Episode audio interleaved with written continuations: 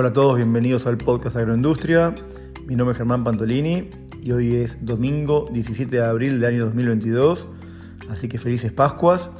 Y estamos con el episodio número 14. Es un poquito diferente porque voy a contestar algunas consultas que, me llegaron por mail y por mensajes de audio. Las que son por mensajes de audio las voy a pasar, que son dos, y después también eh, seleccioné otras dos que me, escribieron. Dos, dos son de Argentina, hay una de México y una de Colombia que un poco representa los países donde hay más oyentes, como siempre digo. Eh, así que espero que sigan mandando consultas. Me parece lo ideal mandarlas primero por mail, porque en todo caso podemos tener un, digamos, un intercambio, porque los mensajes de audio no los puedo responder. Así que cualquier duda que tengo como para poder eh, contestar mejor, lo ideal es por mail y después en todo caso les pido el mensaje de audio como hice con, con uno de los que me mandaron, con, con Ivo. Así que bueno, vamos a escuchar eh, primero a Lucrecia de Villa Langostura, que es para que se localicen, es un pueblo muy lindo que está en la Patagonia, en Neuquén, creo, sí, Neuquén. Eh, no, Río Negro, es Río Negro, está al lado de Bariloche, pues está justo en el límite por ahí. Eh, es, es, como un lugar medio paradisíaco de. Bueno, para los que no son de Argentina o los que son argentinos y no fueron, les recomiendo que vayan porque es espectacular. Es una zona de lagos, la zona de los siete lagos, pero bueno, es un lugar, lo único que llueve mucho en invierno, por lo que tengo entendido, pero bueno, es la única contra, digamos, pero son lugares increíbles, eh, que no tienen nada que mediarle ni a los paisajes del Señor de los Anillos de, Nueva Zelanda, bueno, es algo realmente increíble. Así que bueno, vamos a responder a Lucrecia que tiene una consulta sobre biomasa. Después eh, también está la consulta de Ivo de Salta, que es justamente en el norte de Argentina, en, eh, casi casi eh, llegando a Bolivia. Así que bueno, tenemos una consulta sobre el poroto moon y otros descartes que se ve que tiene una, supongo, una fábrica o clasificadora o, bueno, producirán poroto y, y, otras especies y bueno, le sobra o tiene descartes. Así que bueno, vamos a escuchar eso. Y después me escribieron de eh, Yaretsi de México, de Puebla y no me acuerdo el nombre, Samuel, perdón, Samuel de Medellín, y los dos me consultaron por las implicancias de la guerra entre Rusia y Ucrania. El único que Yaretsi me puso aparte de cuáles serían estrategias para lograr mayor eficiencia debido al aumento de, los precios de los combustibles, de la energía. La verdad que bastante sofisticada la pregunta y, muy interesante y bueno, vamos a, tratar de responderla. Así que bueno, arrancamos.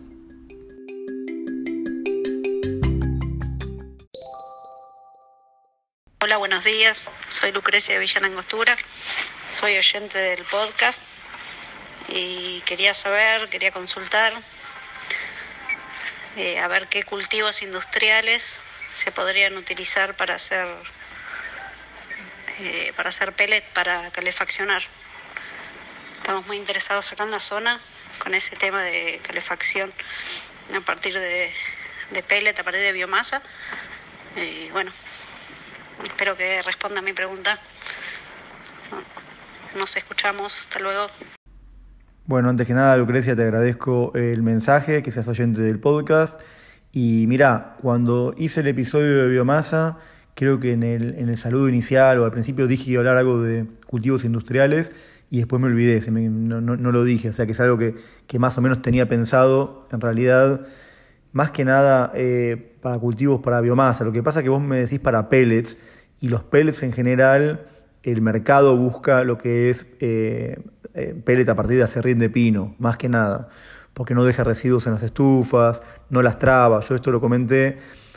Hay estufas que son automáticas y que mm, si uno las alimenta con productos, por ejemplo, con, cuando nosotros hicimos pellet de paja de trigo, el producto de la paja eh, puede tener este efecto, digamos, que tiene, puede tener como una especie de ácido clorhídrico que puede dañar las estufas. Entonces, habría que estudiar bien cada caso, digamos, si fuera paja de cereales o algún, algún cultivo, habría que ver estos efectos, pero siempre está la posibilidad de, de mejorar las estufas o de reforzarlas contra la corrosión, digamos, ¿no? Así que no sería un problema. Y después hay estufas que son muy básicas, que no tienen eh, digamos, componentes electrónicos, ni forzadores de aire, ni nada, que simplemente es poner en una canastita, como dije en el episodio, poner los pellets adentro y ahí creo que puede ir un pellet de, cualquier cosa. La verdad es que como cultivo industrial A mí lo que siempre me gustó eh, fue pensar en el sorgo, porque el sorgo lo que tiene eh, sería, sería, podría ser, por ejemplo, un sorgo diferido. ¿no? No un sorgo para grano, sino que un sorgo forrajero diferido. En realidad, ya que estoy, paso, eh, lo, comento. El sorgo diferido es un, un, forraje que se puede utilizar, un verdeo, perdón. Los verdeos son los, los forrajes que se siembran una sola vez al año. No es una pastura perenne, sino que son pasturas anuales. Pueden ser de verano, pueden ser de invierno. El, de invierno típicamente es la, avena, a veces se utiliza el trigo, el centeno, pero bueno. Y verdeos de verano, a veces eh, puede ser, no, porque la alfalfa es perenne. Como un verdeo de verano, el típico también es el, el sorgo o la moa. Que a todo esto yo moa acabo de sembrar, que también podría ser un cultivo industrial, estoy pensando, podría ser. Y, tengo la experiencia porque lo acabo, lo acabo de, acabo de confeccionar megafardos de moa y los pasé por una prensa peletera y es bastante complicado. Todo lo que es eh, gramíneas eh, es como que el tallo, en definitiva, es como una soga. Si, si no está muy seco, apenas esté un poquito verde, es muy complicado de, moler y, de peletear. Pero bueno, yendo al tema del sorgo, me acordé de la moa porque, porque lo hice, pero la moa no la recomiendo porque es un cultivo más de cobertura y tiene poco rendimiento, entonces no lo veo como un cultivo industrial. Eh, yo hablaría del sorgo, también hay unos sorgo, el sorgo diferido, como te digo, también hay unos sorgos japoneses con, eh, que sé que los están trayendo acá a Argentina, eh, que tienen muchísima biomasa. En realidad busqué un poquito recién sobre ese sorgo en internet y había, creo que decía 300 toneladas por hectárea. Como siempre digo, en internet está todo, pero le erran porque 300 toneladas por hectárea te aseguro o les aseguro que, que no, lo, no los produce, eh, o sea, como mucho podrán estar hablando de materia húmeda, pero cuando acá lo importante en un rendimiento de un cultivo industrial es la materia seca que nos da, ¿no? ¿no? Una vez que se cosecha, vos lo que te interesa quemar es algo seco, entonces eh, siempre está metido el agua en todo, en todo lo que es, eh, digamos, subproductos y, y, estos productos. Bueno, yendo a lo que es el sorgo, podrá dar... 10, 20 toneladas, 30 toneladas de materia seca. Tal vez, tal vez le erraron en, la magnitud, en vez de 300 serían 30, ¿no? pero con 300 seguro que no. Así que bueno, el sorgo lo que tiene a favor es que es, una, es un cultivo muy conocido, que existen eh, muchos semilleros que venden híbridos en el mercado, es barato de sembrar. Y hay, o sea, la gente que siembra sorgo vas a, vas a conseguir quien te lo coseche, quien te lo enrolle. O sea, habría que hacer un sorgo diferido, entonces, eh, esperar que se seque. El sorgo se siembra, suponete, en, en octubre, cuando el, cuando el suelo tiene una temperatura eh, mínima para que, para que germine la semilla. Si mal no me acuerdo, no soy experto, pero, era, así, poner octubre tirando a noviembre. Esto estamos hablando en Argentina, ¿no? Esto, otro que escuche en otro lado puede cambiar totalmente, pero digamos, em, sacando zona fría, bueno, se puede sembrar el sorgo y en Argentina el diferido se puede dejar hasta que esté, bien seco. En general se deja para las vacas, para los vacunos en, el invierno siguiente, o sea, se siembra en noviembre y para junio, agosto, septiembre, cuando se necesita, se come. Y bueno, habría que buscar un momento que esté seco y yo creo que podemos pensar en, no sé, no quiero exagerar, 15 toneladas de materia seca en los sorgos comunes. Habrá que ver estos con genotipos japoneses o alguno específico para biomasa. Bueno, ahí tenés un cultivo. El otro cultivo que se me ocurre, bueno, la moda que te dije, pero es más como un cultivo de cobertura, capaz que en alguna rotación agrícola puede llegar a entrar, pero el tema es que la confección, cuando uno hace los fardos o megafardos, es bastante caro de hacer. Entonces, eh, cuando uno tiene poca biomasa, se encarece por, unidad, por hectárea, porque bueno, los contratistas cobran en definitiva parte fija, parte variable, o sea, variable por cada rollo, fardo que te hagan para cosecharlo te van a cobrar, pero a su vez una parte fija que es por cortar. Y en general, cuanto más, más volumen hay, más barato es, con lo cual me gustan más cultivos que rindan más. Y el otro cultivo del que escuché hablar, pero en realidad lo único que lo he visto es en, banquinas, en banquinas me refiero ¿no? a los costados de los caminos, en general en zonas húmedas, en Córdoba he visto mucho, es la caña de Castilla o, o el arundo, se llama arundo donax, eh, y el arundo es un cultivo que creo que se hace en Italia, en Europa se hace con fines industriales, pero creo que para cosecharlo es como que la caña es mucho más dura y no es como, como el sorgo o el trigo o cualquier residuo de cosecha que conocemos que se enrolla, sino que el arundo creo que habría que picarlo o hacer como chips. El arundo tiene, eh, vuelvo a decir, gran eh, potencial de rinde, es bastante rústico, La contra que le veo es que es muy invasor, porque en definitiva la caña de Castilla es una maleza de la agricultura, entonces si, si vas a hacer arundo tendrías que tener muchísimo cuidado en que no, no contaminar tu zona, los campos vecinos con, con arundo. Eh, no es algo tan conocido en Argentina, no hay experiencia o demasiada experiencia para sembrarlo. En realidad ni siquiera se, no es que se siembra, sino que se planta. Entonces habría que hacer esquejes o, digamos, ya habría que ver cómo importar o, producir, agarrar plantas de arundo silvestres y, multiplicarlas, eh, pero ya a nivel de como tener, digamos, un laboratorio o un invernadero y uno ve que tener, tener los plantines, llevarlos a campo. Tal vez a la larga es un cultivo perenne también que dura más años y a la larga el costo sea menor, pero me parece ya es, digamos, un proyecto muy grande en sí, digamos, ¿no? Si estás con los peles de estufa, me parece que es más, eh, si podés, no sé, si tenés campo, podés alquilar o podés comprar, me parece más ir por el lado de los residuos de, o sea, si sembrás sorgo, que hay que ver, porque en la Patagonia sorgo estoy pensando que también por las temperaturas hay que ver si te da la ventana ¿no? de tiempo como para, que, para, generarlo. Así que ah, tendrías que ver eso y si no, ir con los, los residuos de cosecha, digamos, paja de trigo, paja de cereales, que sé que ahí en el sur se hace, se hace trigo, en Trevelín, en la zona sí, de Trevelín, de, de Esquel, y buscarle la vuelta por ese lado. Así que bueno, espero que te haya servido la respuesta. Hola Germán, buenas noches. Te escribo de acá de Salta, Argentina.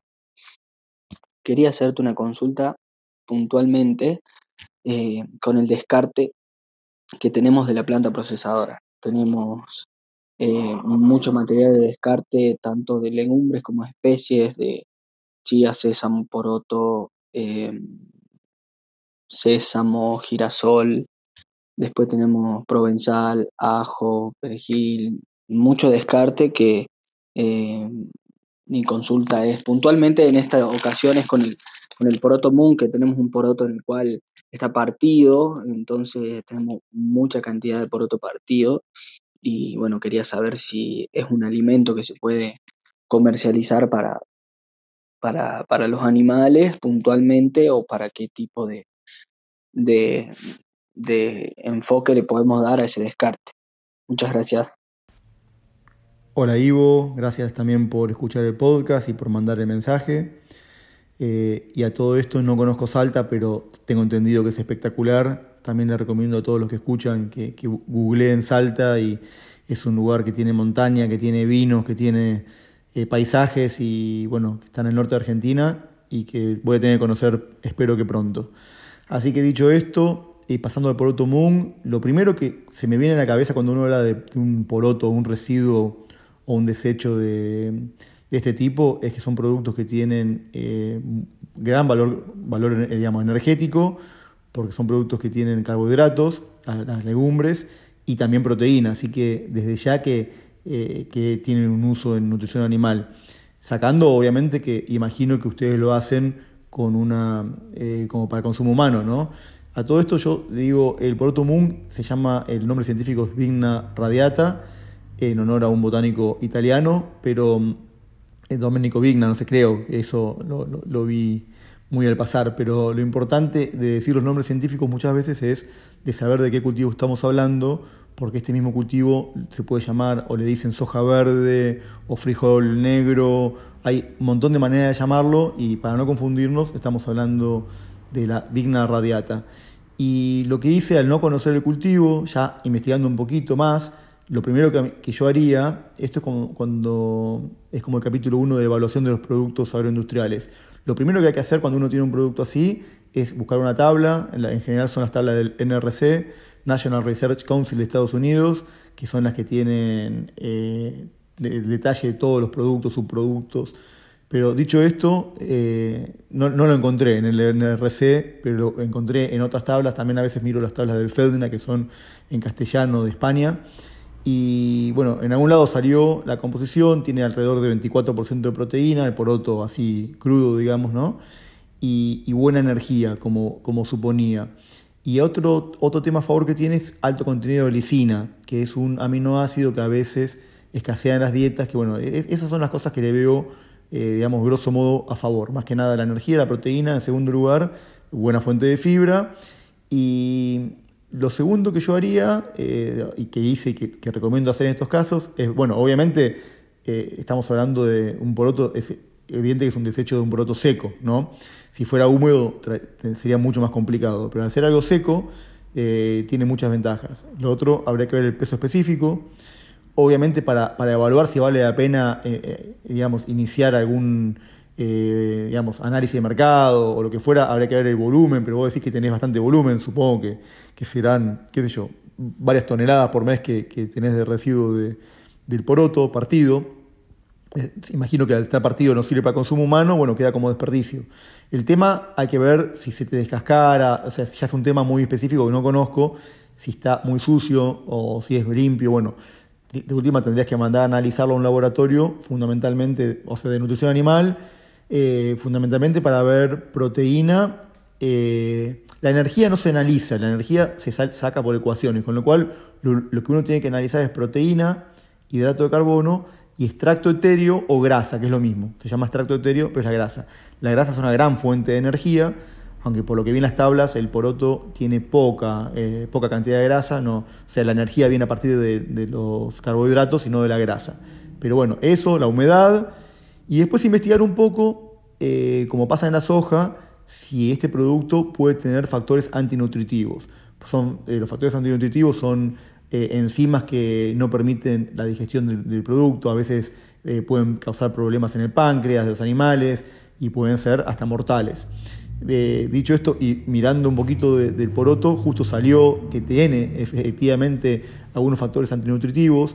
Siempre cuando hay factores antinutritivos hay que ver que las especies menos susceptibles puede ser, digamos, los vacunos, ¿no? El vacuno es un animal eh, menos susceptible porque aparte el producto es atacado primero por las bacterias de rumen, digamos, es, como una cuba de fermentación que en general es muy noble, el, el vacuno tolera casi todo, entonces sobre todo los adultos. Ya un ternero, cuando todavía no es rumiante y todavía es medio como un monogástrico, es más susceptible a este tipo de cosas. Y ni hablar cerdos y ni hablar eh, aves, eh, ¿no? gallinas, o sea, gallinas o pollos. En ese orden, digamos, lo menos susceptible la vaca, si hay que probar algo con la vaca, después eh, cerdos y por último las aves que son mucho más susceptibles. Entonces, una manera de que tendrías de, evitar estos, estos factores antinutritivos es cocinarlo, extrusarlo. Lo ideal sería extrusarlo, si consigues un extrusor, y por eso te digo, si el volumen que tenés da para, iniciar un proyecto, eh, se podría extrusar y de esa manera eliminarías los factores antinutritivos. La otra manera es incorporarlo a dietas, pero en menor cantidad. Digamos, en vez de usarlo al 10, 15, 20%, que serían los límites de inclusión normales, o 25%, capaz que lo podés recomendar para usar, como la soja pura, cruda, que también se, tiene factor antinutritivo, pero en un vacuno se puede usar hasta un 7%. Entonces yo creo que este producto al 5% lo puedes mezclar para vacunos en cualquier momento. Y es una buena fuente de fibra, energía, eso como para arrancar. Y después en un eh, eh, eventual proyecto, cocinarlo o hacer tipo flakes, bueno, ver de qué manera se puede lograr investigar un poquito más lo del tema de los factores antinutritivos y si es necesario extrusarlo o cocinarlo. También se podría armar como una especie de horno rotativo, que simplemente es como un cilindro con aire caliente que va rotando y entonces la mercadería va pasando por el horno, levanta temperatura, es como cuando uno hace el poroto de soja desactivado, o sea, desactivarlo por calor. Capaz que sería lo más barato eso. Bueno, hasta ahí fue el tema nutricional, digamos, ¿no? De, la parte técnica como, como alimento. Y desde el punto de vista del negocio, vos tendrás que plantarte ahí, ver qué alternativas tenés para colocarlo.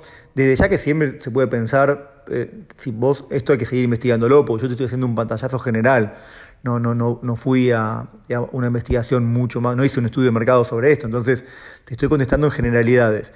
Y tendrías que ver si fuera para vacunos, si tenés tambo cerca, si tenés corrales, y si bien tenés la contra de que Salta está muy lejos de todo, de, donde digamos, está la oferta de subproductos, que puede ser Rosario, por ejemplo, o tal vez algodón en Chaco, tendrías que ver qué están comprando en Salta, ponerte en la cabeza del tambo que te va a comprar, ver desde dónde trae la proteína Y en realidad un producto muy parecido es el pellet de girasol en cantidad de proteína, que estamos hablando de un pellet de girasol integral que puede tener también 26 de proteína como el 24 que tiene el poroto, pero sin embargo todos estos productos estandarizados, conocidos, son más valiosos que los desechos que, no se conocen en definitiva. Vos podrás explicarle todo a un tambero, mirá, esto es igual, tiene más energía, aparte de la proteína, tiene, en la tabla tiene más energía que un pellet de girasol, lo cual es cierto, pero, pero es, difícil de convencer a la gente o a los nutricionistas de que incorporen cosas nuevas y no es por precio. O sea que ahí vas a tener que tener un sacrificio de precio, por lo menos para que lo prueben. Eh, también vuelvo a decir, depende también si está contaminado, me refiero con, con cáscaras o con palitos o con limpiezas. Bueno, ahí obviamente que vale menos, tenés que tener análisis de entrada y con el análisis y podés ver, eh, cuál es el valor a que están pagando la, proteína y con un buen descuento lo vas a poder colocar. Y voy por último, eh, cortito, también se me ocurre que podés utilizar los residuos de cosecha, digamos lo que sería la paja ¿no? el rastrojo del poroto, tiene su uso también como fuente de fibra, si se puede enrollar para, vender como fibra en corrales. Bueno, dejé para lo último las dos consultas, la de, la de México, de Puebla, de Yaretsi y la de Samuel de Medellín. Los dos escribieron consultando por las implicancias o consecuencias o, qué pasaba con la guerra entre Rusia y Ucrania respecto de los, de los agronegocios y la agricultura. Y bueno, y en realidad la pregunta de Yaretsi era cómo ser más eficientes porque está descontando que, digamos, justamente la consecuencia de la guerra fue hasta ahora el aumento el gran aumento de la inflación, digamos, los precios de las commodities, tanto porque Rusia es un exportador de energía, como porque Ucrania también eh, es un exportador justamente de, girasol y, de trigo. Así que realmente, eh, bueno, yo que estoy en, este rubro, de un día para otro subió el precio del maíz, subió el precio de la soja, subió el precio, sobre todo el pele de trigo, que era un producto, bueno, relacionado también a la nutrición animal, y realmente hubo que, justamente, eh, hay que afinar la cabeza y empezar a usar todos estos productos. Ahí si no lo pueden llamar a Ivo y, comprarle eh, el, descarte. No, digo, hay que empezar a agudizar los sentidos, ver qué oportunidades tenemos cerca, justamente tratar de no mover mercaderías, los fletes están carísimos, el gasoil acá en Argentina no solo está caro, sino que estamos en plena cosecha gruesa, que es el, el pico de demanda de gasoil ya hay faltantes, entonces eh, todo lo que podamos procesar eh, cerca de, nuestro lugar, todos los proyectos que sean cerca, realmente tienen esa ventaja de, no estar moviendo de gusto los productos. Eh, de nuevo, todo lo que traigamos y compremos tenemos que tener mucho cuidado con la humedad que tiene, siempre lo digo, pero lo vuelvo a decir porque hoy, ¿qué sentido tiene comprar un producto? Supongamos, ahí no quiero tirarme en contra de nadie, pero digamos, hay un producto que se llama gluten feed el gluten feed es un producto de la molienda húmeda del maíz, que por ejemplo se vende mucho en Córdoba, pero son productos muy húmedos, muy húmedos. Entonces, ese producto solo es factible de usar el que esté muy pegado a la fábrica que lo produce, pero no tiene ningún sentido comprar a grandes distancias productos con mucha humedad. Eh, por otro lado, digo esto y yo mismo estoy trayendo mil kilómetros de distancia fardos de alfalfa para, para moler en otra ciudad, con lo cual estoy replanteando si ese negocio va a ser factible o no también han aumentado. Doy dos ejemplos míos, pues son ejemplos que van para toda Latinoamérica, para todo el mundo, ¿no? Han aumentado, en Argentina sobre todo, que encima hay un arreglo con el Fondo Monetario Internacional y va a haber un ajuste en las tarifas, con lo cual las tarifas de, energía eléctrica también están subiendo. Ya iban a subir antes de la guerra, con lo cual ahora con la guerra más van a subir, con lo cual tampoco se va a poder cumplir con, con digamos, con el acuerdo con el fondo, va a ser imposible. Pero bueno, todo esto hace que, seamos, eh, que tengamos que ser más eficientes. De hecho, también eh, supongo que pasa en muchos lugares con todo este, digamos, este deterioro de, la economía a nivel digamos, regional, sobre todo, porque hay países más fuertes que tienen ahorros, tienen reservas, no pasa lo mismo en general en Latinoamérica. Entonces, em, nada, los gobiernos están ávidos de, generar recursos para, para, el Estado y los impuestos vuelan. Yo en este momento, digamos, de, de repente tengo un, digamos, proyectos o, productos que hago que tienen una rentabilidad bruta de un 10% y tal vez tengo un 6-7% de retenciones y percepciones de impuestos por parte del Estado argentino que hacen realmente inviable porque queda un mínimo y todo el riesgo de parte mía o de parte del empresario. Entonces estoy yo mismo viendo qué hacer, cómo, digamos, con el mazo de cartas que tenemos, mezclar y repartir de nuevo. Eh, yo siempre pensé que lo importante, así como cuando uno habla de un proyecto, para los que saben algo de, economía, que está, cuando uno analiza un, proyecto de inversión, hace la TIR y el BAN. La TIR es la tasa interna de retorno, sería el, interés, o digamos, sería el retorno, la rentabilidad del proyecto. Y el BAN es como el valor actual neto, es como decir cuánta plata va a generar este proyecto. Por eso yo a veces digo, prefiero un proyecto que no sea tan rentable, pero que tenga más van, como puede ser, a veces digo, un, como digo el ejemplo la otra vuelta, un, eh, una petrolera, entonces che, pero no es tan rentable, pero te, pero te genera millones de dólares. En cambio, poner, como dije en su momento, una vender choripanes o hot dogs es súper rentable porque eh, vale muy barata la salchicha y se vende al doble, pero, es, pero no tiene van, es, es muy, muy poco lo que se gana. Entonces, siempre digamos, conceptualmente yo apuntaba a, negocios de mayor van, de mayor volumen, tal vez no tanta rentabilidad, pero en definitiva uno se lleva más plata al bolsillo. Con esto de la guerra, yo mismo estoy replanteando mis negocios, lo que yo hago, de tener que ser más rentable, recortar lo que no sea rentable, no hacer cosas porque, bueno, realmente no seguir haciendo cosas que no son rentables. Si tenía dudas sobre algunos eh, procesos, los voy a, las dudas se me están yendo. Eh, todo, la verdad está muy complicado, así que para ser más eficientes creo que bueno que hay que elegir los proyectos que tengan más rentabilidad. Vuelvo a decir, no hacer eh, en la logística, no mover productos de acá para allá, tratar de, procesarlos cerca del, origen de la, del origen de los insumos, buscar en la zona donde estamos qué otros productos alternativos tenemos, si, hablamos a nivel país, bueno, cómo sustituimos importaciones, y si hablamos a nivel municipal o de un pueblo, cómo sustituimos lo que compramos en otro lado que no podemos traer, a ver qué hay en la zona nuestra que podemos llegar a utilizar. Y bueno, y después eh, dejo para el final una, una bueno, mi, mi punto de vista sobre la guerra, que obviamente estoy en contra de cualquier guerra, pero veo un poco un nivel de cinismo tremendo, digamos, a nivel, siempre que se hace cargo, nosotros vivimos en Occidente, y acá en, Argentina, por lo menos en los medios de comunicaciones, eh, al principio de la guerra fue una cuestión, parecía que, digamos, que, era la invasión nazi, y no es una invasión nazi, no es ni punto de comparación. El que sabe un poco de historia, y a mí que me gusta la Segunda Guerra Mundial, de, digamos, desde que mi, mi papá ¿no? me, me, dio libros, a él le gustaba mucho, porque fue una, mi papá fue una persona que cuando estaba en la Segunda Guerra Mundial tenía, 10 años, o sea, la vivió, ¿no? Si bien estaba en Argentina, acá se vivía lo que era la guerra. Entonces, bueno, soy eh, gran lector y gran escucho muchos podcasts sobre la Segunda Guerra Mundial, entonces me parece que no se puede comparar a Rusia con Alemania nazi, pero bajo ningún punto de vista. Y más allá de que este hombre Putin eh, sea un dictador o, o, quiera una Rusia imperial, realmente yo no lo sé. Estamos muy contaminados y estamos escuchando permanentemente lo que son la, la propaganda eh, porque la guerra hoy, la guerra moderna es propaganda de los dos lados, desinformación, entonces no se sabe bien qué está pasando, más allá que estoy en contra de la guerra, pero creo que hay que hacerse cargo que Occidente eh, no, hizo las cosas bien desde el momento que quiso incorporar a Ucrania a la, OTAN, o a la NATO, como se dice en inglés, pero bueno, a la OTAN. Eh, Rusia es un país, una superpotencia nuclear, no sé, es como uno pensar que China o mismo Rusia pudieran eh, poner misiles o abrir una base eh, de lo que era el Pacto de Varsovia, digamos, ¿no? Pero una, una base china con misiles eh, en México o en Colombia o mismo en Cuba. Si nos remontamos a la crisis de los misiles, vimos que eso no fue factible. Entonces, no se puede, al lado de una superpotencia, incorporar a un país a una, a una alianza opositora.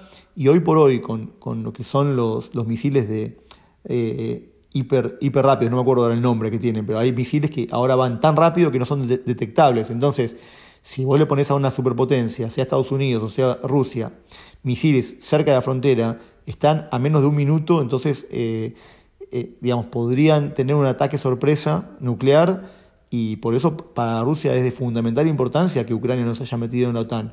No justifico con esto la invasión, pero creo que, que no, no puedo abrir juicio o valor eh, de, todo lo que no conozco, no conozco eh, la política de, Rusia, no conozco qué está pasando, entonces eh, no quiero repetir lo que dicen los medios occidentales, eso es lo único que digo, y, bueno, respecto de, bueno, me fui un poquito por las ramas, respecto de, la eficiencia en, el uso de los, de los insumos también a nivel de la agricultura. Vamos a tener que ver, los fertilizantes van a estar carísimos.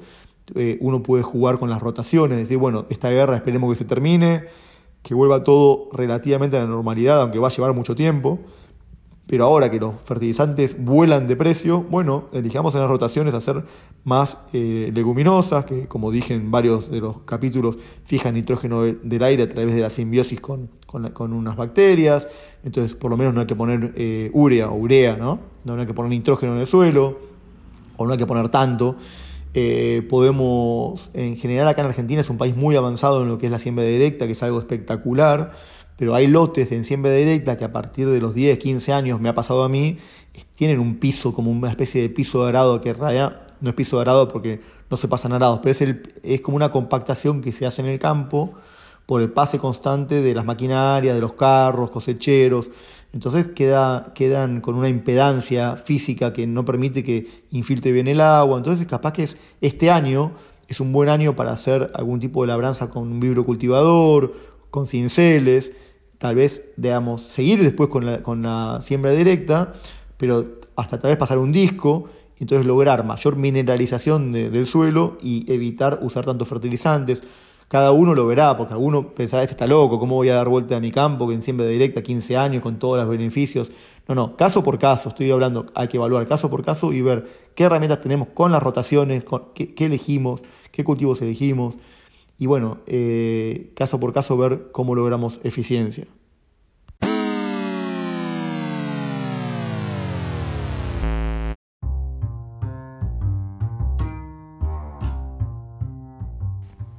Bueno, ese tema de la guerra y, bueno, y el tema de la eficiencia en los procesos da para otro capítulo separado. En todo caso, lo podré seguir en alguno próximo. Y bueno, me despido de todos por ahora y espero que me sigan escribiendo y mandando consultas por audio.